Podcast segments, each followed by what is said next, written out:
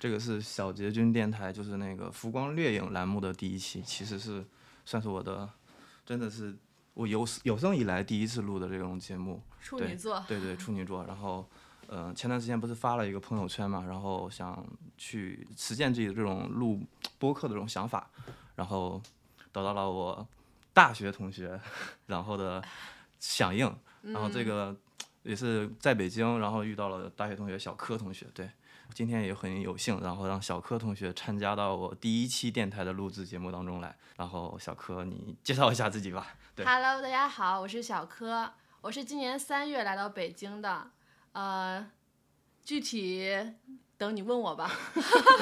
嗯，不用紧张。然后那个就是三月份，对，三月份我们那时候还约了顿饭，对，吃了一次饭。然后。嗯，你是为了就是因为什么来北京的？据说你是之前在体制内算是工作对，之前我是在家里的事业单位，我是毕业后就直接考家里的事业单位了。但是我之前我的男朋友就是现在老公，他毕业后来北京了，所以说我也跟着一起来北京，为了爱情。我被喂了一把狗粮，真的是。对，相相比之下，像我就是。来北京已经今年已经是第三年了吧？一九年的九月份到现在二二年的十月份，真的伴随着疫情，我觉得就是觉得时间就是被腰斩了，知道很快，嗯，就是我都不知道现在为什么突然间又已经二二年了，一直觉得自己感觉没长大，然后。但有什么收获吗？你来北京？呃嗯，有什么收获？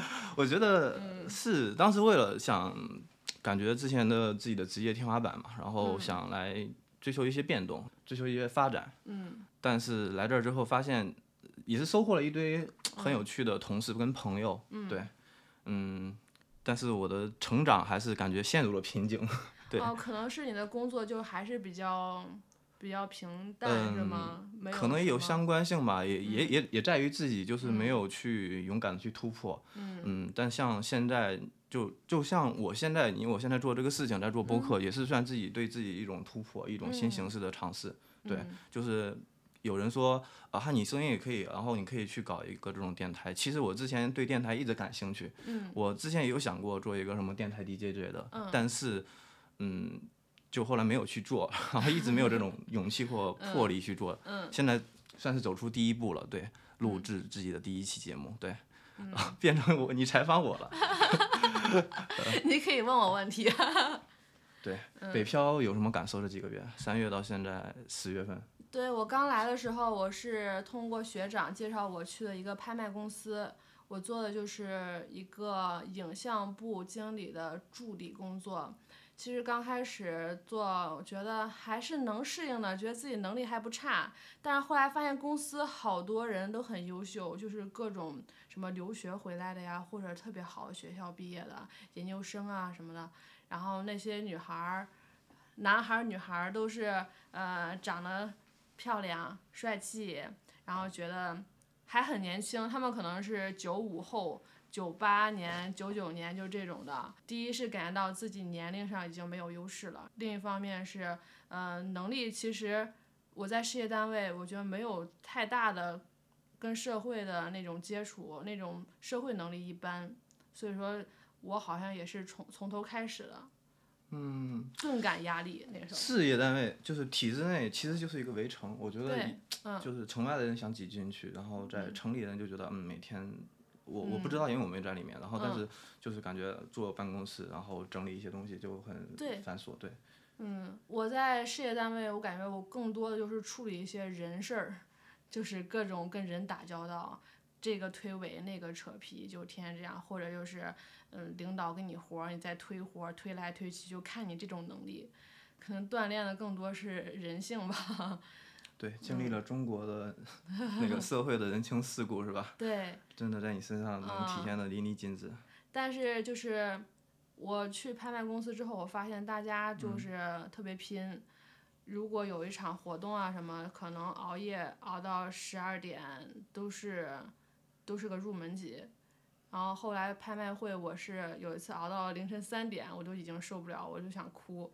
因因为以前下班在事业单位下班是。嗯，五点六点就可以回家了，然后但这边呢，就是你活没干完，你就一直干，一直熬，然后看其他女生也不把自己当个女生看，真的好辛苦啊。有点有点像就是传统广电行业，就是哦，电视台里面，就是对尤其是那种新闻栏目，嗯，然后说把男生当牲畜使，把女生当男生使，对。啊 因为我之前也是在那个、嗯。对某家就咱老家的省台那边的嗯。地面频道工作嘛，然后当时也能体现，真的能体会到这种辛苦，然后嗯。每天为了要出片要剪片，嗯。我当时在机房，哦。然后不是叫剪辑嘛，剪视频，嗯。然后头发真的就是因为你面对的那些素材无从无从下手，然啊后就会很发愁，我就挠头挠头，我都我头发本来就很短，你看我现在头发就特别短，嗯然后就把我的头发一撮一撮的，我可以弄成一小撮头发，真的就是特别特别焦虑。嗯。那个时候人生的确很焦虑，马上因为那时候已经可能二十也二十二十五六吧，对，嗯算是二十五算是一个节点，你要意识到人生的一个下一步的方向，嗯。这样去走，所以说就很迷茫。嗯。然后当时幸好就是一九年来，正好北京这边就来招聘嘛，然后就过来了，哎，算是给自己找一个定位。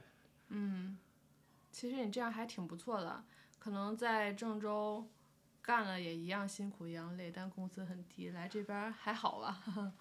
来这边是来这边没有那么焦虑，然后嗯。然后也给给给了我时间去晚上 emo 的时间了，我觉得哦。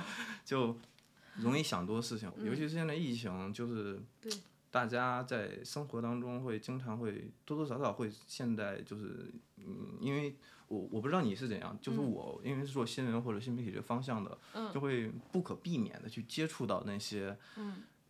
所谓的负能量的消息，尤其是前段时间嗯三月份四月份上海啊什么，包括周边的其他的城市的一些对。那种消息，因为你会真的会会有共情能力特别强。我就我这我个人是共情能力很强的，然后我就我就哇，他们这这种事情不应该发生或者怎样，然后我就会 emo，就会变间接的受到影响，然后心里面就会真的真的越来越堵。现在就是要慢慢学会调节自己，我就一直在跟自己就是暗示自己要活在当下，就把自己。就过得好一点，嗯，能够去用用自身去，就是你做一个阳光上向上的人，然后去影响到周边的人。对，对我觉得你这个行业就是接触的信息量特别大，有其实正面的也很多，负面的也对对对很多，但是你要消化的也比较多。现在你要做这个，正好要做这个音频节目啊什么，你可以就把自己想说的可以输出出去，可能心里就不会积压那么多东西。对，可以去宣泄出去，也算是一个途途径，对，对，比自己要付费要找什么心理医师 就好好多了。对，虽然我也没有去去，嗯，当时那段时间感觉真的要就是抑郁症了的感觉。不至于吧？我觉得你很乐观呀、你在你在微信上、朋友圈经常发新闻，我觉得好乐观啊。嗯，这倒是，就是、嗯就是会找转移注意力的方法，包括做嗯饭啊，包括怎样去尝试尝试做这种东西。对，嗯那那五月的时候你居家了是吧？五那月。那段那段时间应该大家都在居家吧，对对就四月到五月之间。嗯，那个时候你是不是一直在钻研你的厨艺啊？嗯，其实要说这个钻研厨艺这个事情，嗯，应该你没来北京之前，我二零年不是就一九嗯年刚刚二零年的时候，北嗯京普遍大部分居家，嗯回到回到北京就开始在家在线办公。嗯那段时间大家在那时候疯狂朋友圈晒啊，包括抖音、哦微博上去说，呃，做凉皮儿、做做做煎饼啊之类的，嗯什么什么美食我们大家都会在家学会。对，哇，你都尝那试了。那段时间我也是尝试买一袋，嗯，一对袋面粉 做所有东西。就某电商平台、某多多平台上买了那个一袋面粉，到其实到现在没用完，我觉得估计都不能吃了。对，哦。而且对，尤其是我建议，就像像我这种独身一人的一个人的时候，那种千万不能囤太多太多东西，有时候物资会，嗯，你吃不了会浪费。对，嗯，就像我之前那种盒马啊买的那种米，还有对呀、面粉一个人做饭很容易做多。对对对，嗯，然后也不能不做吧。放过期了有一些，但是调料吧还好吧，就无所谓，反正现在能用过期。能 能用。这个回头我们可以开一个话题来聊聊那种过期的食物能不能不能吃对。对。我之前在 B 站上有看他们，就是保质期这个概念，对，就是我做饭也是，人家说哇，你做一大锅，一拍一拍一照片，然后看着超多哈。对，一大一大锅。但是我我发现其实，对，偷偷的说，就是我我都能把那些东西给吃掉，吃下去，我我我也。是啊，我我做的多，但是我必须得吃完。对，嗯，自己做自己做饭很容易吃撑。对，即便再再难吃，也要含着泪给吃下 去。对，就是不是我前段时间还练跳那个刘畊宏嘛，然后最后也没有、哦就坚持一个月，其实没见什么效果，因为我对你是要干嘛？你是要增肌啊，还是要锻炼？你够瘦了。应该是我我没有没有瘦，其实你可以，嗯我先啊我先给 演示一下，对，大家可能看不到，然后嗯我我还是为了想想减一下那个身上的体脂，然后看嗯起来瘦，但是体脂会有点高，因为毕竟是办公一族的话，经常坐着会容易体脂有点高。你可以练一下肌肉嘛。对对，嗯你你可以往床下看一下，我那个、哦我那个。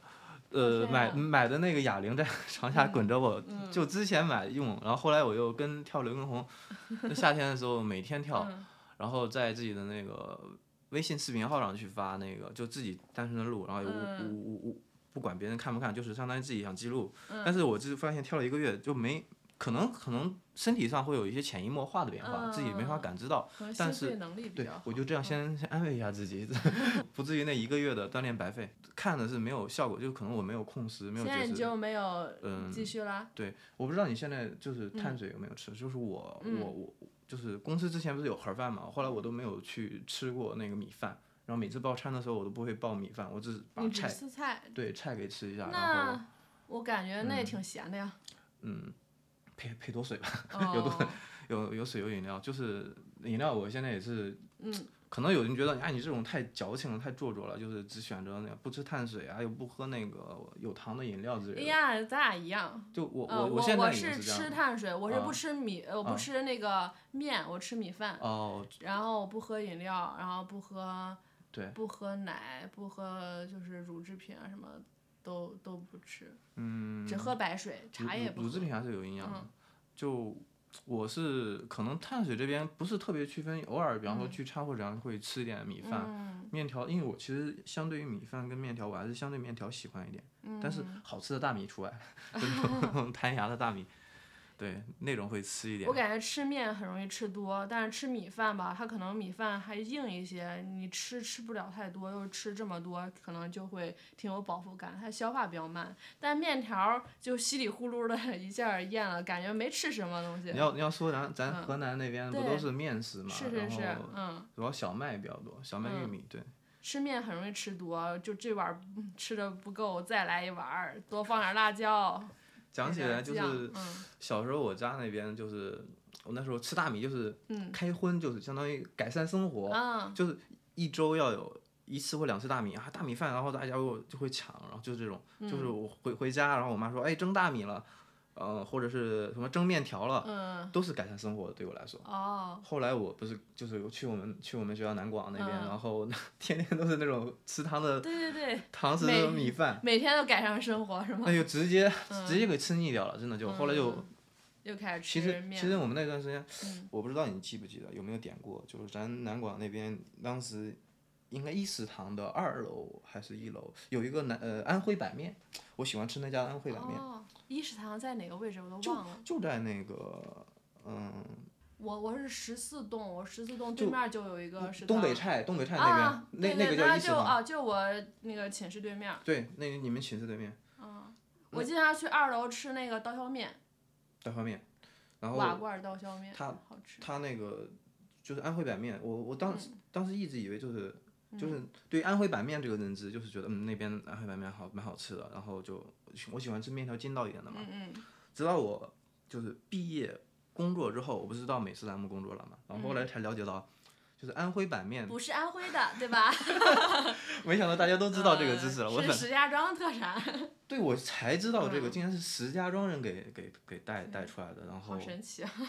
千万不要根据一个地名来那个判断这个美食哪边哪边好。咱那个胡辣汤，他们还说啊是西安的特产呢，西安有哦胡辣汤西汤，安的胡辣汤都是那种配丸子什么之类很。黄一些，那那你说像那不个。那个方中山的方中山嗯红的，我我就我无法接受那个红的，那个太辣了，对对对，就是但是喝完很爽，但是必上火。嗯会冒汗，会冒汗，对。那那挺贵的吧？十几块钱一碗儿。说胡辣汤，我我同事就嗯，刚刚给我寄了那个几袋，回头对一会儿走的时候可以带带是 什么牌儿的？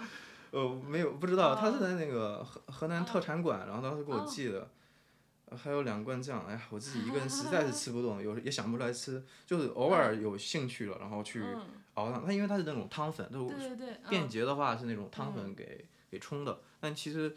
呃，你要说咱河南正宗的是那种，他们我我去，因为我去采访那些店嘛，当时去嗯。拍美食节目，嗯。他们那些店要凌晨三点多四点多就起床，要熬汤，熬是是熬底汤，嗯，然后去把那一锅给弄出来。他那个粉儿是自己做的吗？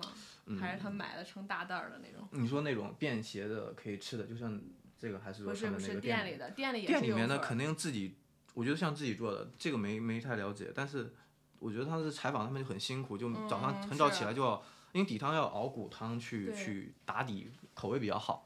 够良心呀，还真的是骨汤，我以为就是调料兑出来的。对，就是一定要这种东西的话，做出来的话还会有人吃。嗯就类似于那个兰州拉面，兰州拉面跟那个嗯，什么新疆那边的不不好不好不好说，就是 根据名字来说，对。对。嗯，还有什么话题？还有什么话题？快想想，没有了。呃，对他们说北京的美食都挺一般的，他们说北京是美食荒漠。啊你要说北京的美食，这个，嗯嗯，我经常在 B 站看那些美食 UP 主，然后去吃那种店，因为我特别羡慕那种嗯海鲜，我相对比较想想吃海鲜那种，什么三文鱼啊，什么啊，刺身，什么虾、鲍鱼啊，对？，B 站的 UP 主我忘了叫什么了，然后他、嗯他就是哇，我觉得厦门真的是很便宜，嗯一顿饭一顿自助餐一百二十八，然后嗯里面什么虾呀、生蚝啊、扇贝啊，它是那种蒸蒸的海鲜一锅，那个人也能贼能吃。嗯，然后我说，哎，北京什么时候有这种店？有应该有嗯，有呃海鲜的，但贵是有海鲜自助。嗯你看我手上这边还有一个印子，那个是之前是北京有一个，嗯，不知道你知道不知道？北嗯北京人可能知道，就那个有个叫第六季，嗯，不第六第六季的话，呃，当时花了可能三百多吧，然后嗯这么小，呃，可能大家看不到吧，就是我手比划就超小，就两个手合十的这种，嗯稍微再大一圈或两圈，非常小的小铜锅，嗯，然后给你再涮海鲜，让你让你让你让你往里面，哦你咽口水了，有点馋了。没有就。那那个那个，其实可能当时跟同事过去了，一方面可能嗯嗯没有自己放放不开自己，然后另一方面，嗯，当时就很他那个东西为什么要给你弄这么小的锅呀？其实有他们商家的门道的，就是嗯防止你吃多，然后哦就是，而且他要煮也需要一个过程，一个时间，这样的话他那个成本就省下来了。就是你想吃的多就要多等啊。所以说，嗯、在厦门人家那边，我不知道北京有没有，人家能够去加钱去换一个大锅，换个大锅那个吃爽了，对。啊嗯然后我那时候就是也是可能拿皮皮虾什么的急什么，然后倒的时候不小心被那个铜锅烫到了，所以说这边有个那个对 有个我印。我这个印子上面的这个有点色素沉积的是那个我小时候学做饭哦被烫的。都跟吃有关。我感觉这是蛮，嗯我这个大学很喜欢新闻，没想到出出来之后一直跟美食有关感觉。小小时候是我应该六七岁的时候，那时候我爸妈不是下地干活，然后嗯他们就让我学会做饭，然后至少嗯再难吃再好吃或者要学会自己做，嗯然后让他们下班之后有的有的有热食吃。嗯我当时很，其实当时很不理解，就嗯哎呀我那么小，人家谁谁谁人家里面也没这样啊，为什么让我学？其实现在才能理解到父母的用苦用心良苦。对啊。然后让你去多多的学会自立能力，就是我现在蛮感激我爸妈的，然后嗯就能够去，就我现在的自立能力，不能说那么强，只能说相对强。对啊，我觉得你比好多年轻人好多了。好多人都是点外卖是吧？那个嗯门口堆了一摞子外卖，外卖吃多了还是不健康的。你还是自己做蛮好。对，除非有时候就就是附近，比方没有什么想吃的外卖，就真的自己做，是不是现在感觉外卖还没你做的好吃？自己做的放心健康。然后你知道你自己添什么料，就是油，然后呃什么酱油，然后油炒一下，然后弄拍两个蒜蒜瓣。对对对然。后弄点鸡蛋，哎，我我买的鸡蛋有时候经常会吃不完，嗯放冰箱里面，我都快担心它坏掉，因为有时候去单位的话，单位有饭不过现在好多了，自从我们单位食堂改了用餐用餐形式，就是吃多少买买多少吃多少是吗？嗯不是，就是之前是有盒饭的嘛，现在就没有盒饭供给了，然后就变成了那个补贴形式的。哦，就给你钱。对对对对对。有食堂吗？嗯，就是补贴成那种，就是美团的一个美团商务的那个，就可以用就商企业支付，然后就是你在也是点外卖。啊，还是点外卖？我以为有食堂。呃，食堂是在那个另一个，就我们单位不是有两个地方嘛，一个公司一个一个单位，然后单位里面有食堂，但只能二选一。然后你要选择餐卡去单位吃饭的话，那就不能去选择美团补贴的形式了。所以说就。我我当时也是在纠结，反复跳横跳，因为我很羡慕别人可以用那个企业支付来点外卖，而我只能用自己的钱来付款。嗯，后来中间不是让改嘛，我我当时想改，后来报上去之后，我又我又我又不改了。我觉得还是，嗯，毕竟单位的食堂的饭还是比较放心的，而且内容形式也是自助。对，虽然说去单位值班的次数比较少，嗯，但是我觉得还是留留着比较好。就是中午我可能点外卖，然后我现在下班的话。我有时候我就回到家，我就自己做点东西。对，现在能够去用到了。现在已经二十三分钟了，水时长是吧？就，嗯。原来我一三年的时候建了一个搜狐的自媒体，那个那个栏目当时就叫“浮光掠影”。然后我这次我是随便想，然后我就想了，也是叫“浮光掠影”，随便。但是这个名字很有年代感呀。嗯，对。是有点有年代感，我不知道为什么给人。你一说浮光掠影，就感觉你的片花上说点那种文艺的那种话。噔噔噔噔噔噔噔噔噔，对，就就有 有个中国之声有一个那那那那个节目，然后嗯，千里共良宵，然后其实高中的时候就喜欢听那个。嗯。哎，现在现在忘了，但是现在传统视听行业也在改进改革，然后嗯，就是。像我们现在在录嘛，然后以后后期我可能我们可以就是如果说呃有必要的话，可以再弄一个那种摄像头或这样，就是他们现在新形式那种直播，就是那种电台嘛，就中国之声，在就是主持人工位会有一个对同时的语音跟视频一起直播，然后哦他们在就我们单位有那个客户端上面去弄了一个直播的一个机位，大家可以在下面去互动评论，对。就变成新形式的这种东西，然后同时后面还有个大屏，可能对这种形式也蛮好的，也是因为也是这种就真的有实时性的直播，因为电视的话，因为之前我们一直反复吐槽它不好的一个原因是它是单单方面输出，就是好我录什么，我录什么，然后我播什么，我是被就是我我受众是被动的接受，对我是我如果有什么。意见，或者是说啊，我我有不同意见，我有什么认赞同意见，我说啊真好，就是我无从表达。嗯。对，现在就变成这种，我可以就是我就是真直播，然后你可以去评论，我看到之后我可以随时读出来，它就变成这种东西。以后我们也可以尝尝尝试这种，对。对对，我之前不是在我们那个美食栏目，就河南，我跟你讲过，然后当时为了提高互动性，然后搞了一个那个奖品，就是我们要霸王餐。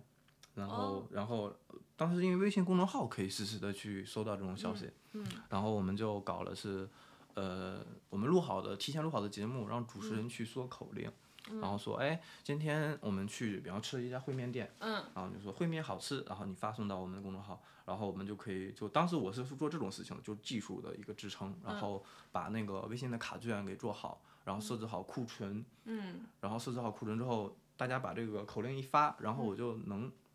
收到就这个相应的福利，大家哎前库存吧前几名你可以抢到，然后这样的话我能去有这种参与感，嗯，但是这种也是就是电视的一种，就算一个改进，但是还是没有像那种可以实时的去直播的这种形式好。对对，那种就是。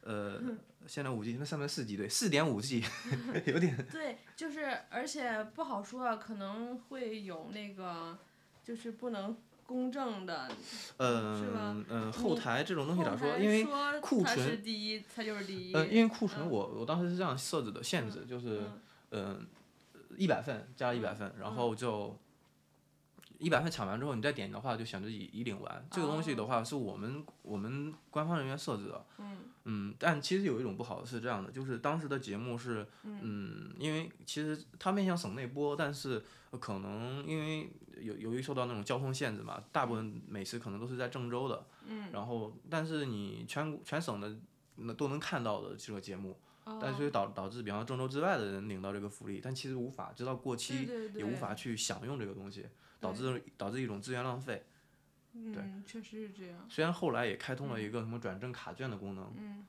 我觉得那个核销率不高，当时哦想着解决也没解决，其实后来我以前想着就是，嗯嗯、跟节目互动，然后领礼品，我觉得会有内幕，会不会你们偷偷的就是给谁发了，给谁没有发呀？就这种，会吗？内幕就先给我觉得朋友啊、熟人发一下，或同事发。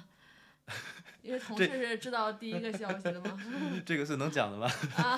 对，这个是这样的，就是如果我们真想去去嗯。想自己去尝一下，或者朋友尝一下的话，嗯。你跟老板去讲一下，然后嗯。说，哎，我有有朋友，或者是也想去尝尝之类的，嗯。也可以。其实，而且老板也也很欢迎这种东西，因为你嗯。真的好吃的话，我也会去在我朋友圈、去我的那个发声渠道去说出来这种东西，也是给他去引去引去引流。所以说，这个这种形式就变成那种，就是我抖音达人是吧？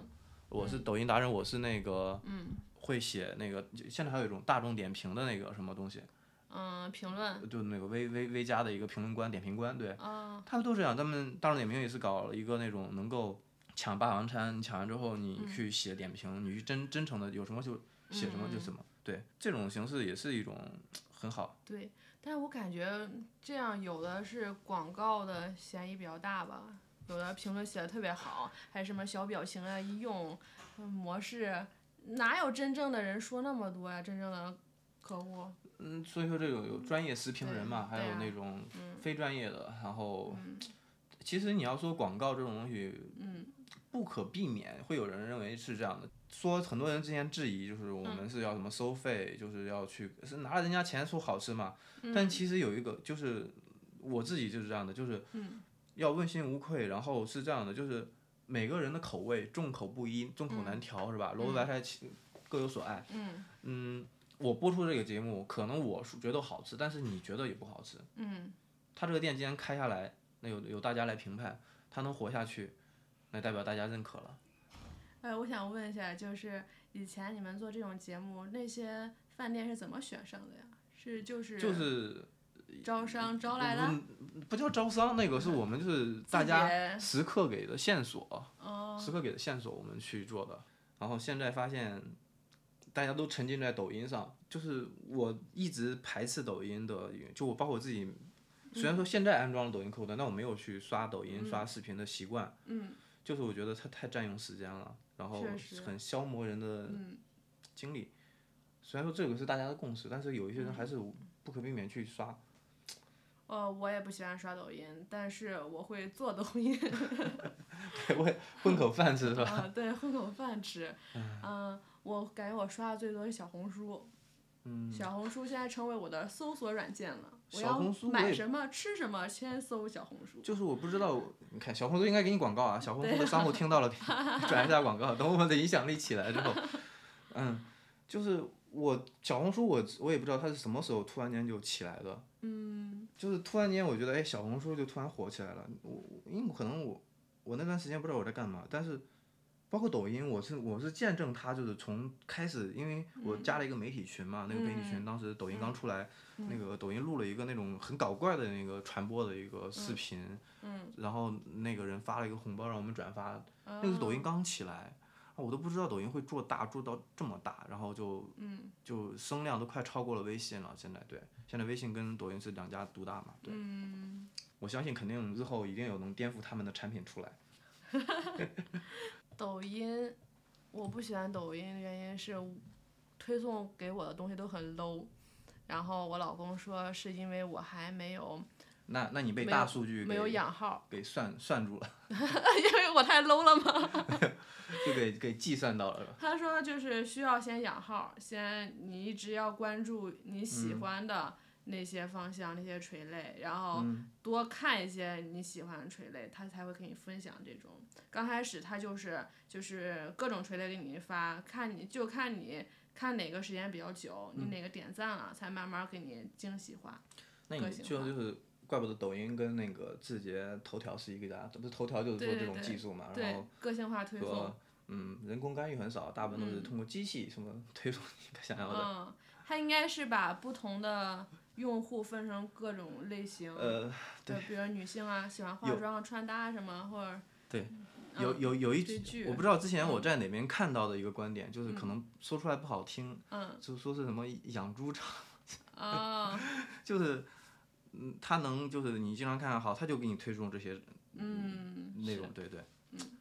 所以说我现在反正我沉浸的平台就是 A B 站、AC Fan 跟那个哔哩哔哩，但是 AC Fan 主要是一些视频，就是影视类的一些比较多。它因为 AC Fan 被那个快手收购了，哦对，但它跟快手的定位还不同。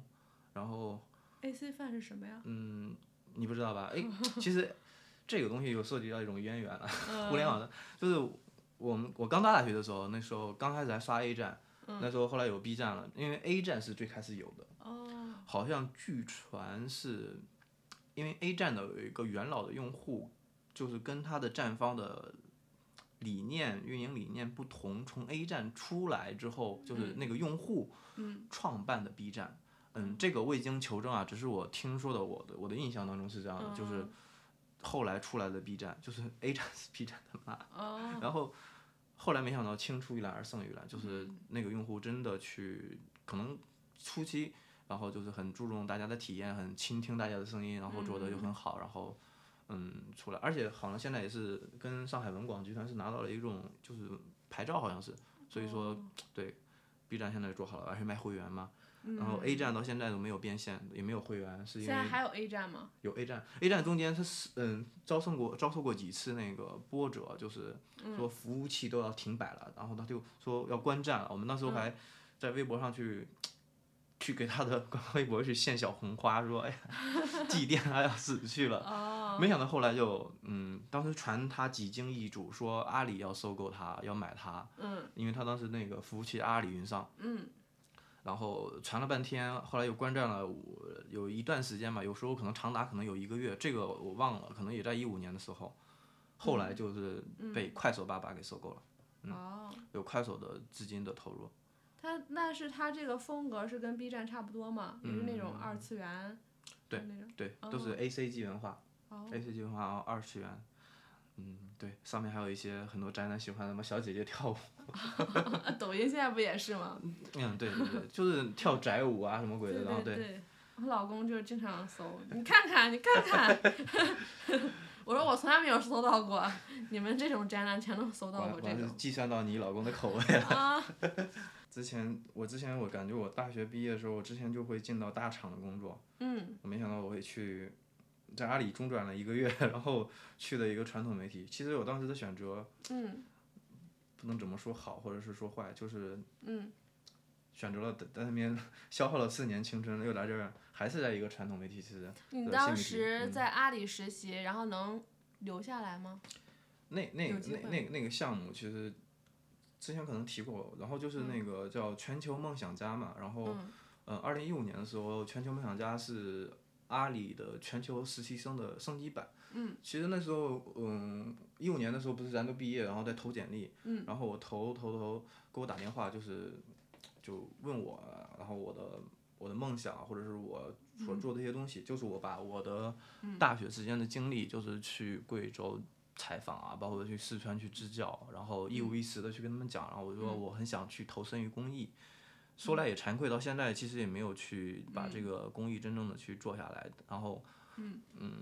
当时就跟他们这样讲，然后当时阿里那那个 HR 嘛，然后就听到之后觉得，哎，你还是蛮蛮正能量的，然后可能是这样认为的吧。嗯。后来我就去了，然后当时跟一行人有有有香港的，有有两位两位美国人，还有嗯，反正大概有二十个人。然后我们是一五年那第一期的班，然后在阿里的西溪园区待了有一个月。嗯当时也是阿里那边是请我们去体验他们的业务，业务各种流程啊之类的。哦呃，一五年的时候，那个菜鸟嗯还没有还没有起来。啊那个菜鸟那时候是在上海，我们去参加呃参观那个上海的那个它的那个高智能的分拣仓库。嗯我觉得哇，这个就是互联网未来嘛，就很高端。那个时候好像菜鸟还把亚马逊的仓库给买下来了。亚马逊那时候要退出中国嘛，到现在嗯好像对，现在已经没有没有亚马逊了。对，还有那个什么卓越之类的那个，啊是的，是的。老互联网老网民他们会知道这些东西记忆。我以前在亚马逊买过，但是我觉得不太方便。还有那个 QQ 的那个那个叫什么叫拍拍网？拍拍。对。啊，有。对 QQ 拍拍网，就这都是之前的。拍拍也是录视频的那种，是吧？嗯，不是，就是拍拍网卖网购的平台。哦，拍拍。然后，嗯，还有一个叫易迅网。是是，易迅是应该最早的吧？对，最开始的时候，嗯，就是刚到。嗯，应该一四年的时候，应该大二大三的时候，易迅网刚出来，然后搞那种免免单什么之类，那时候真的我特别庆幸我们在那种江浙沪，然后能够在包邮地带，然后那个时候薅了易迅不少羊毛，然后快毕业的时候，好易迅被收购了，被被京东收购了，对，就是真的是是互联网的 浪潮，真的一浪过一浪，很多人选择套现就离场了。嗯，那你刚才说你在腾讯。后来又去了传统媒体，但是当时没有想着再去尝试，去那些互联网大厂再试一下。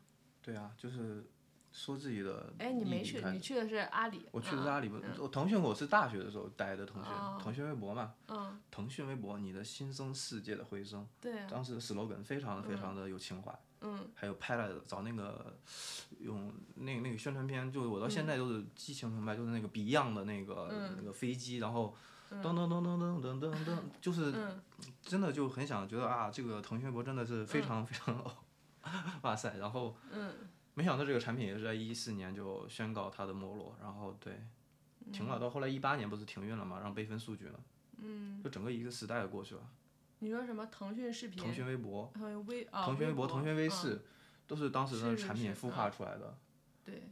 对我微我微微微信当中还加了，有幸加了当时那个产品经理。哦，那个时候我看你经常发腾讯。对对对对对，那那就是各种腾，因为 是我在腾讯微博的那个校园大使嘛，然后当时在腾讯做这种东西实习。嗯。后来我觉得啊，我都毕业了，肯定要进腾讯的，然后发现并不是这样的，并不是这样。不好进。那时候就慌了，就毕业之后发现并不是这样的，就是因为那时候可能腾讯对院校也有要求，我们学校可能当时。可能有些特别特别对口的才行，对，那个时候去，有时候你投完简历，你根本连面试的那个通知都不会去通知到你，嗯。然后有人会教着你去罢面。当时我不知道现在这个技巧还能不能使用，就是可能现在比较线上面试比较多嘛，可能疫情时代，那个时候就是讲究你如果没接到他的面试通知，有个技巧就是，可以你知道他的面试场场场地，或者你朋友或者同事接到了那个面试的地地点，你跟着你同事去。然后你见了之后，你就趁着他们的间隙，你进去，你就说，你就非常自信的去表达自己，然后说，哎，我我虽然我没有接到面试，但是我想去跟考官或者各位面试官去去说分享我自己，然后我是一个怎样的人，然后有时候罢面反而也是能够是有一个机会的。哇，我感觉这样好酷呀。对，那那个时候有有有同学也教我去这样罢面，后来我们其实我。我记得，因为我大学专业不是那个游戏专业，就是类似于数字娱乐嘛，然后就搞了一些游戏。那时候我们还有一些校招，校招没到我们学校，然后去的我忘了是哪个，南工大还是哪边。然后我们或者南林，我们就跑去，我跟同学两三个人，我们就跑南工大或南林那个校，就是那个教室外面，嗯，有一个非常著名的游戏网站，小游戏网站，网页的，你能猜出是什么？什么七幺七幺幺？呃，七幺七幺差不多，那个四三九九，四三九九小游戏。那么那些那些那些好像是上市了，他们公司其实也蛮体量蛮大的，他们招聘，我就去罢免了，真去罢免了。然后罢免之后，后来其实其实没有成功，我但是我有这种经历，我觉得蛮还蛮好的，应该尝试一下。哎，你当时进去的时候，那些那些评委考官是什么反应啊？都我我忘了当时的反应，但是当时就是哇，这个这个傻逼。这个要逼掉，就真的就是要有这样的，刚才就愣头青啊，一定要有时候愣头青才有未来，是吧？哦，感觉确实很酷，但是你说的好了是酷，要是就不成功，或别人会觉得有点傻。那就 那就傻叉，对，那就是就很菜。嗯。但真的，人生路上或者职场路上，不可能说像那种一帆风顺嘛。那。说起求职，真的是。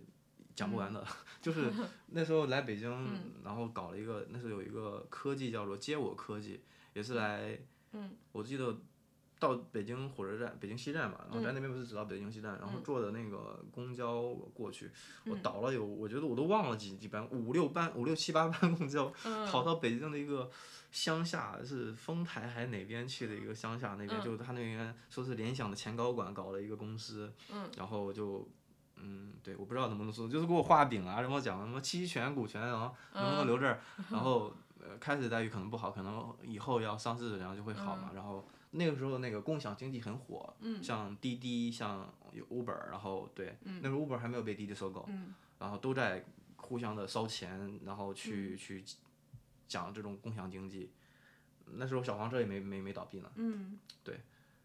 现在那个公司怎么样了？我不知道那个公司，一会儿我录完之后我可以搜一下，回头八卦一下。嗯就北京这边没，嗯就是没。后来我觉得我嗯压力太大，当时就是你有没有想大学毕业的时候想到自己最后会来北京工作？没，从来没有想过。我们都一样，都是这样的。我一开始觉得我会在南京，嗯但是家人不同意，我就回家了。唉我是真的就是也是不嗯会想到自己来北京，当时觉得北京北漂压力太大了，对，因为我嗯就是没毕业前也在北京生活过一段时间，就嗯参加一些青年活动。嗯我我剩我我跟我 say 过那个海淀黄庄，嗯就出来之后地铁站出来之后，我不知道现在我有没有那种东西了，可能现在已经没有了，因为那北京之前有有过一次清清理整顿嘛。嗯我 say 过那种就是。跟高中宿舍一样，那而且男生宿舍夏天，就我朋友那时候过来，我寄居到我朋朋友那边，进去之后臭气熏天，嗯，上下铺床，你说是青旅吗？也不算青旅，就就住的那种集体宿舍一样，而且哦就贼居住人环境贼特差贼差。别多吗？一个屋？一有一个有十几个人吧，一个屋可哦能就上下铺上下铺，就真的是嗯嗯觉得哇太苦了。我那个时候，嗯，就是一三一四年的时候，嗯然后我朋我朋友不是因为他那个我朋友的朋友他可能没在宿舍，我先在他那个床位上躺着睡着，睡了半夜，嗯，然后迷迷糊糊的有人来推我，然后我一睁眼，我不知道谁啊，他说你身份证呢？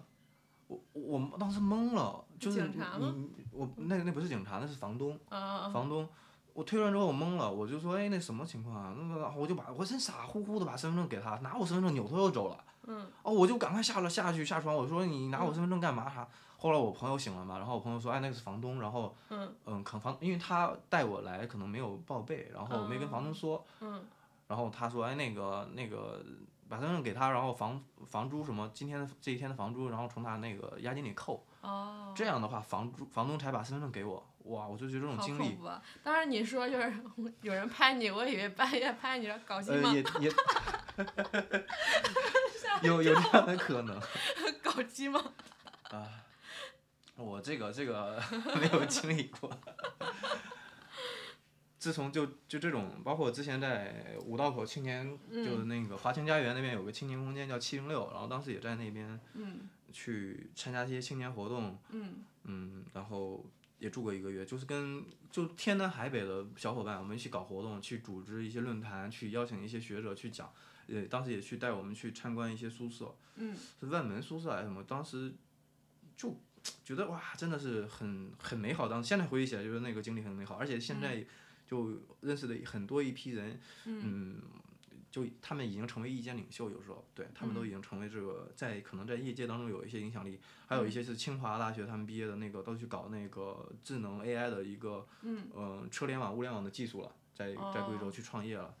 呃，对，你说起这个东西，我还想起来就是我阿里的那个当时一起去参当那个全球梦想家的那个朋友或同学嘛，嗯，人家有一个人都入选了，就是我在一七年的时候，福布斯评选了一个，呃，在三十岁以前的青年领袖精英什么什么排行榜，人家竟然入选了，我说我 我都可望不可及，人家创业就是能入选这种嗯。这种名单榜单当中，嗯。虽然说其实后来细细细的一一推敲一一琢磨，其实里面有一些人也是很水的，然后我都觉得他们为什么会入选，但是我我那些朋友啊，的确他们都很优秀，对，能能入选这种榜单也是代表对这种他们的也是有实力的，对认嗯可，对对，是不是当时水水着水着就牛起来了？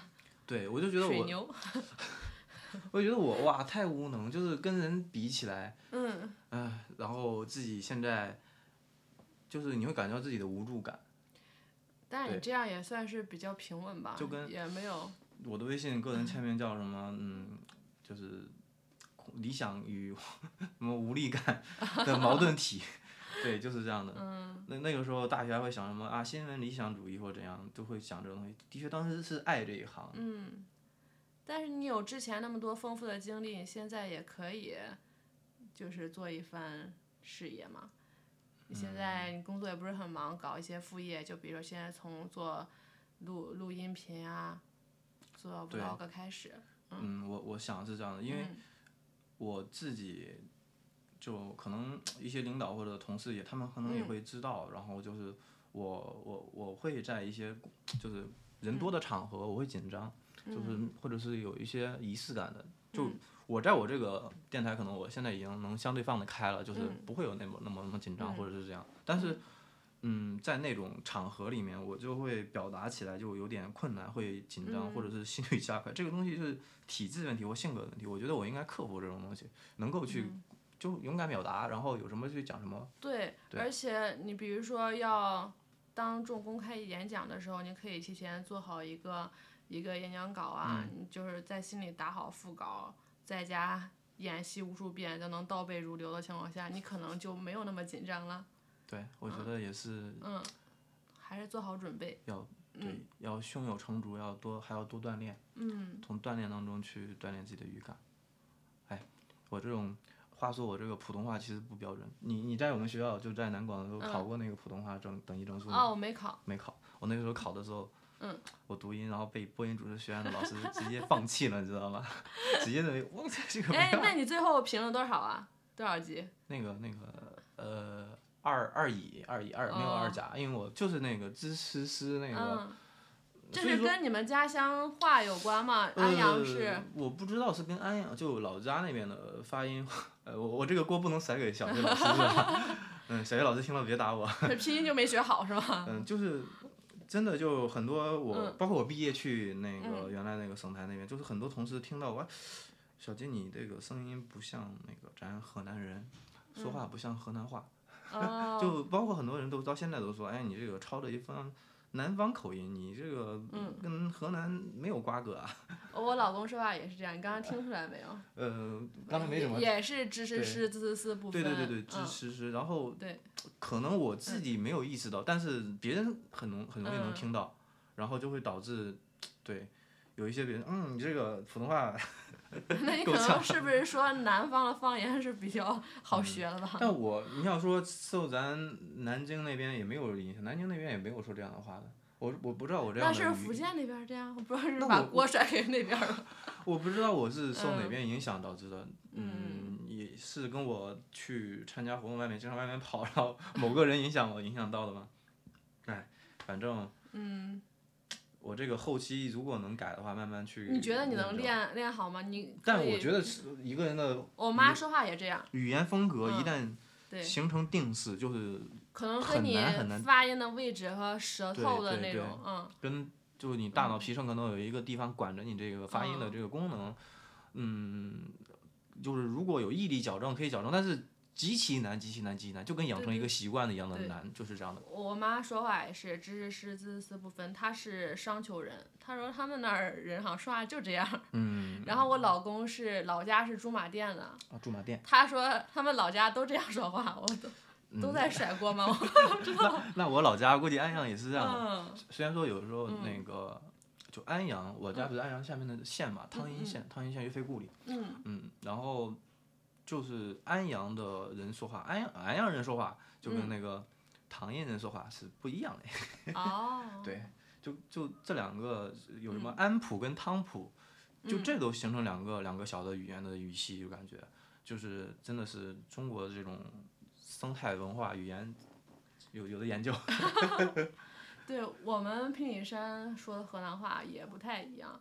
我们平顶山好像是四五年建的嗯市，是五湖四海的人都在那边搞建设、建矿，然后有东北哦人，有上海人，反正哪儿的人都有。然后可能口音，就是每个人说话口音都不太一样，方言。就平顶山是那郑县，就是郑县郑郑州，嗯郑州以前叫郑县嘛。然哦，后郑州它不是也是因为原来在咱嗯省会不是在开封嘛，嗯郑州那边其实也是因为最开始的时候有一些棉纺厂啊，就是嗯国棉机场、是是国棉机场，对，嗯，然后很多上海的过去支援，其实有很多上海人留在那边去定居，就形成了很多人下来就是就是可能上海人就结婚之类的，对、嗯对，他们同的婚，嗯对对，然后受那边的文化，然后再者后来就是有一个火车站，然后就是郑州好像当时是全国最大的客流量最大的站，对对是是什么都要在郑州，嗯，所以说也有那个也有那个逼哥李志的那个关于郑州的记忆，对，然后那个 歌就是我其实很喜欢那种 就是那种歌，扯到理智了，对李，哎，就我我当时在李志李志哥那个下面评论说嗯那个，呃，我我老家安阳，嗯。安安阳的话有一个痛仰乐队的安阳安阳，嗯。痛仰乐队安阳安阳，然后嗯，到南京的话是有个歌叫做。你离开了南京，从此没有人跟我说话。嗯，我听过这个，当时我还特噔噔，但它是一段一段纯音乐，嗯是但是感觉特别特别有感觉，然后，然后又来到北京，汪峰的《北京北京》是吧？然后郑州的话还好，李志的《关于郑州的记忆》对对对，然后当时来到杭州，杭州其实也有一个杭州的歌，就是每个城市都有一个关于自自己的己的，哎，那我们平顶山没有歌，我是来那个平顶山，平顶山，嗯，你看那还有那那个西安的人家的歌，那个那个西安方言唱那个歌，嗯，我忘了那个歌，了你可以啥名儿噔噔噔噔噔噔噔噔噔噔。哼不出来，听不出来，噔噔噔噔噔噔噔，就是用用用西安的那边的有点哦 rap 的感觉唱出来的感哦觉，对。哎，想想现在离开郑州，我们在北京什么时候能够混上头，混出个出人头地之时？当就是不要着急啊，当初是带着豪言壮志的，要混出个样子，是吧？嗯，你还好，你是为了爱情来的来的北京，哎，我其实我刚来，我就特别奔赴。特别后悔，我感觉在这边压力太大了，然后没有房没有车，然后去哪儿都是一个小时起步吧，哪儿都远，太大没有归属感，然后特别想回家，天天闹，我说我要不咱们回郑州上班吧，天天闹天天闹，但是现在我找这个工作吧，感觉还是比较稳定的，我就觉得哦，我好像又能行了，然后开始考虑要不要以后买个房呀，你是不是很庆幸现在没回郑州，有郑州的近期的不能说的动对态？对，现在真的是 口罩原因，就，对我虽然我把我的嗯蜗牛壳都留留到了郑州，嗯。蜗牛蜗牛蜗牛没了壳变成鼻涕虫了。但还好，就是咱在北京治安也好，嗯，在那边真的毕竟是大嗯帝都，对对，在这儿比较安全，比较放心，疫情管控起来也比较对，你们至少有什么问题，包括有什么困嗯难，可以两个人一起解决，一起扛。对。嗯，而我呢，就一个人扛喽。那就要努力啊，就要找啊。你嗯你现在是比较宅吗？嗯，还好吧，我觉得要嗯一方面可能疫情受疫情因素影嗯响，然后大家可能出门的次数都比较少，嗯都习惯在网上社交。嗯，嗯，对。全靠陌陌嘛。陌陌是什么时代的？还有还有还有吗？我还不知道。有探探是不是？嗯，这些这些都是在嗯老掉牙的传统互动。哎呀，那你现在出去参加活动多吗？现在其实我近近几次就是可能到追溯到可能四月五月份的时候，疫情之前的时候有哦出去跟同事一起出去玩过。嗯，哎，然后其实社交还是有点宅，就是还是要嗯去参加一些社群文化或者是一些交流。我感觉你上大学的时候，你参加活动超级太多经常发这个发那个，我就觉得好羡慕啊。我小杰刚上大学的时候跟我说很自卑什么什么的，我完全变了个人。我那时很羡慕你，我觉得你超有能力。当时嗯自卑到爆，觉得就是迷迷茫，找不到人生的方向。发现到现在其实还是一样的，就是迷茫是有的，但是要还是要能够沉下来吧，沉下来做这件事情就好。对呀、你愿意往前冲一冲啊。就我一直挺好，的反正我虽然现在想通了，就是，嗯一个是及时行乐，一个是活在当下，嗯活在当下。对，因为你永远不知道未来跟明天会发生什么。你现在也可以多参加一些活动，嗯，对，如果疫情能够放得开的话，嗯，出去卖个炸串儿啥的。是是呃，这也可以，以后可以搞一个街头街头炸串儿，然后搞一个直播。其实任何东西都是在于，嗯就是我们都能想得到，在于关键在于做做与否，就是能够真正去做。你看我们现在今天卖的录的这个第一期节目，就是真正的迈出第一步。嗯回头如果就是再有什么好的形式，包括有别的什么栏目，我们可以在后期再慢慢的去跟进。因为我其实我没有去听别的那种他们怎么录，嗯但是我觉得就相当于能够聊天吧，记录一下自己的一个日常生活，然后也是蛮好的。对啊，嗯电台就是无外乎就这样的，嗯，我我自我认知是这样的。对啊，你说你有好多梦想什么，但是嗯我觉得你是一个很务实的人，我也跟你同样有着。就是做电台的梦想，但我一直都没有实施。我觉得好麻烦啊！第一，我要买装备，什么都是先搞好一装千块备。钱就能但是我觉得好麻，我要挑，啊，然后还要剪辑，还要做，我可能还有点影响我休息啊、玩儿、出去玩儿啊、社交，我就不不愿意真的去做这件事。但是每次提起来啊，我说我也喜欢电台，但是现在我只止步于听别人的电台，而不是自己去做。然后通过小杰这次，我也能尝试一下，实现一下自己的小小的梦想。我感动的要哭了。哎，就是有这个想法，嗯很早很早就有了，一直没有去做，嗯就是也很想去，因为我是一直跟电视节目、跟视频节目打交道的。然后，嗯我其实我有一段时间在那个就那个原来的前东家的视频上，就是我嗯跟主持人去录串场，然后我们就在。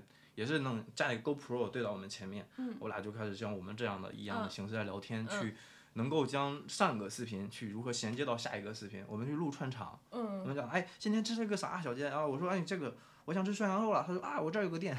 然后，呃，我们呃我们跟跟着我们的脚步去看吧，然后就好，就顺到下一个视频了，就是录一个这种串场。我们有在外面的，也有在那个就坐在这边。嗯对，那个时候我在我的工位上放了一个鱼缸，一个一个鱼缸里面养一条鱼，然后他们一直在于说，没有，他一直在想，啊，这个鱼什么时候能够养死？我每天会扔点那个那个鱼粮给他。后来发现那个鱼还真的活，嗯 生命力很强，活了好久。越期望着死，他觉得活得很好。对对对对对，然后那个时候还真的在大屏上出镜了一段时间吧。嗯反正那个时候领导其实对自己也是蛮蛮是蛮器重的，想让去让自己多形式的去嗯锻炼自己发展。嗯然后所以说我到现在，直到我现在都很感激我之前的那些公司的同事，包哦括领导。然后，嗯，对我那个领导对我来说真的是有一种就是伯乐之恩。对，嗯，那你现在的公司，你觉得有没有这些机会呢？现在的公司其实也有在于你如何抓住与表现，但是嗯，可能有一些是人才太多了吗？对，人才人才可可多了，藏龙卧虎，真的。嗯，是有时候就感觉好多人才，我在他们面前，我可能又有点羞于表达。对，有时候觉得哎，我就做这个事情，然后每天每天，你看我之前有听一个歌叫《嗯才华有限公司》，嗯，然后那个你听过没有？没有，噔噔噔噔噔，哎呀，我那个 我能不能。检我能能不能检索到？但是我不知道这个收音效果，就是你他们可以那个特别就是我我加到里面，但是我现在可以嗯播一下，我先找一下歌词。对，你先说自己的嘛，但才华有限。就我到时候就感叹，然后嗯就写那个文章，然后但是嗯觉得一个人就是才华是这样子，听一下，嗯，就是很现实这个歌词。对呀、我感觉每个公司都是这样哈。然后我就那时候晚上 emo 的时候听这个歌，边嗯边听这个歌边边去写那个文文案，嗯，然后我说你你一个大男生跟 天天这种 emo 啊，嗯，然后。也许吧，想多了，想多。但这个这一版的歌感觉跟那个最开始听的也不一样，一会儿我加到找一个正式版的贾女士。嗯 就感觉自己很有理想，但是在现在循规蹈矩的生活有中，有有点这种感觉，其实。嗯，感觉要不就这样吧，何必那么麻烦，那么难？嗯，对，嗯，才华是有限的，感觉小时候人生是无限的对，小时候老师问你想当什么呀，以后想干什么，我要当科学家。现在长大觉得好难呀。嗯，在新华字典当中有一个解释是什么？嗯就是李明去当什么售票员，嗯李华去当什么，呃，进进，反正是进了什么图书馆，怎么，就是嗯他们都有美好的未来，嗯就有一个这样的解释。嗯 那个时候讲的什么，就是，呃，我们当时不是学了一个什么，那时候周恩来去去接见那个挑大粪的那个嗯，你有没有记印象？没好好就学。就是说，嗯任何职业都是都是有未来的。当时说，嗯，后来我们发现，没想到建设会是其实不是这样的。其实也有未来，嗯，对，可。能术可能嗯术业有专攻吧，对，对，说是这样，就是你一个嗯人、一个行业或者一个专业真正的去把它给做好了，也是非常 OK 对的。而且你现在就是现在的工作，并不代表你的全部啊。你就是在嗯工作之余，你可以搞一些自己喜欢的，嗯、爱好，或者做一些运动啊。你可以当个小小 UP 主呀什么的。对，我是想去尝试做 UP 主，然后嗯看看吧，我能够。嗯其实我很多东西其实可以分享的，有一些东西啊，我我看我看他们的那个东西，我觉得不过如此嘛。然后这些我也能讲啊，这些知识我也有啊，嗯就是我能觉我我能有这样的认知，我觉得是这样的。但其实，嗯、像 B 站那些有一些叫北百 B 站有一个评选嘛，就是个百大 UP 主，嗯百大 UP 主，然后那些百大就 UP 主就是一定就是粉丝超过百万的，嗯。然后会颁一个牌子给他们，嗯。他们就很风光，然后会在自己的视频节目当中去晒，嗯。然后我看那些东西，他们有时候就是有一个叫静汉卿，他就是以自己吃什么很奇葩的美食，什么豆汁，还有那种什么，就是很难以下咽，就越怎么奇葩怎么来，然后就靠这种来，嗯，我我用一个不好的词就是博眼球，但其实是刚刚开始可能就是这种，就是很新奇特嘛，这样的内容才能吸引大家，然后他通过这样的内容去录。刚开始有几个人啊，然后吃吃的龇牙咧嘴的那种感觉，嗯，后来就慢慢慢慢慢慢就做大了，做大了，真的他胃就是。还好吗？后来我还很羡慕人家也娶了一个好看的媳妇儿，我说、哦 哇我的天呐，就是嗯他是从我我看着他就是从录那种最中最开始的非常就有点有点出自的那种感觉的那种视频节目，到后来就慢慢的有自己的可能有自己的团队，有自己的后期包装团队，然后就做了慢慢精良的文化。后来他还来，我记得他前段时间还出过一个视频，是来北京去体验，就是当保安去如何活下来，哇，去体验这种这种生活，然后。对，他还去，就是我现在也是非常崇拜、羡慕人家是这样，就是他还去自己捐出什么五十万，去跟那个上呃四川的那种希望小学去配捐，然后做了一个希望小学，哦，那对这不正是你的梦想吗？就是这样。其 实你要用自己的自己的价值实现出来，然后再再变现出来，对对，对再，去去去自己先发光发热，再用发光发热再去嗯照到周边。我们说的有点宏大，但其实是 是这样的，对。对，小咸鱼也有梦有梦想嘛。哎，感觉有点说说什么相声一样，一个捧哏儿，一个 捧哏，对捧哏。你你去看那个德云社的那个北京的那种演唱不是演演出没？抖音社对对，德云社，德云啊，社。没没有没有，我没看过。我有一次去看，但是我觉得嗯我是、我是去现场看过一次，就觉得他们老是嗯开一些玩笑梗，就我自己难以接受是，嗯 就是很低俗的 玩笑梗，我觉得我没办法去理解这种玩笑梗。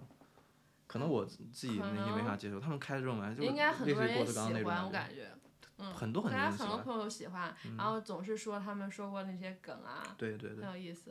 可能生活已经这么这么艰难了。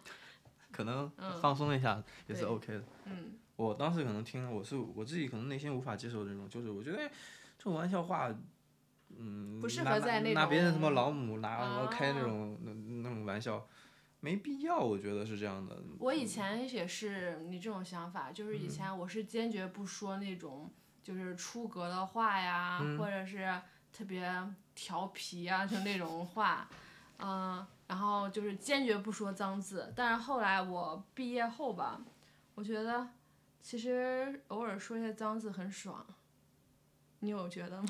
偶尔说脏字，那我我也喜我也喜欢就是那对，种，偶尔说一些就是脏释字。放自己，不会去束缚自己我。以前就是给自己很多条条框框吧，我觉得女生、你千万不要说脏字啊。淑女，要大家闺秀。对，别人要不别人怎么看你啊？怎么怎么？你要就是营造那种比较呃乖乖女那种形象，但是我嗯觉得何必呢？人过着不就要开心吗？人家说几句脏字，哦，好爽啊，发泄一下，然后说一些那种调皮话，调侃一下别人，我觉得很爽。可能别人觉得哦，好贱哦。就跟今天今天朋友圈转的有一个文章叫“去你妈的嗯，对，很爽。”，对一定要嗯，怎么开心怎么来吧，就是不要就是侵犯到别人。人生在世，那嗯，还干嘛要束缚自己呢？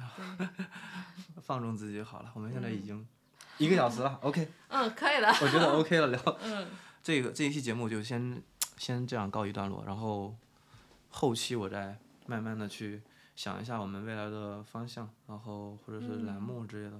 对好的，就这如何。样，对对对，谢谢今天的嗯。小柯同学来嗯，来来来捧我的那个第一期节目真的，如果你嗯如果今天我如果是让我去第一，就是自己去说的话，我都嗯不知道说什么，就是可能真对还需要有一个这样的人来这样。对自己可能不会说那么多，不会嗯展开那么多，对对对嗯，哎呀，非常感谢，非常感谢，真的是能够去做出这一期节目，能迈出第一步，对，嗯，好共同进步，就这样，辛苦，拜拜，好，那就这样，拜拜。大家再见。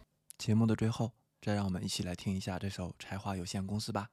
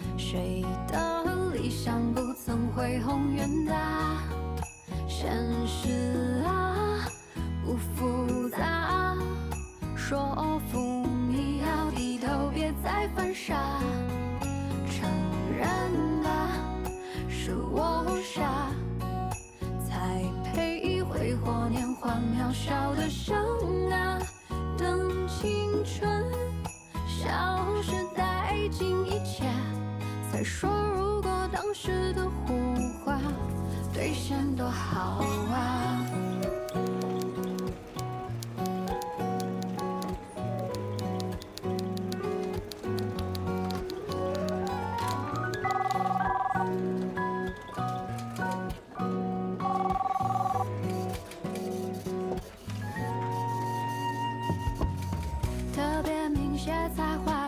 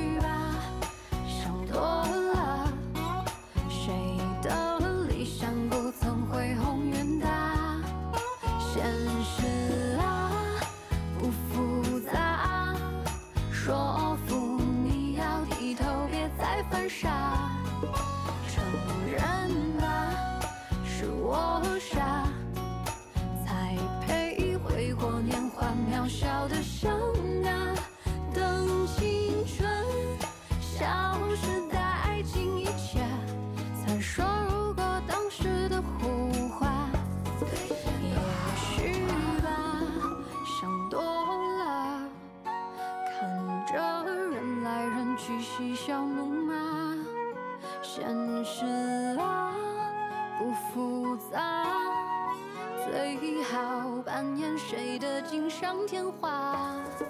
承认吧，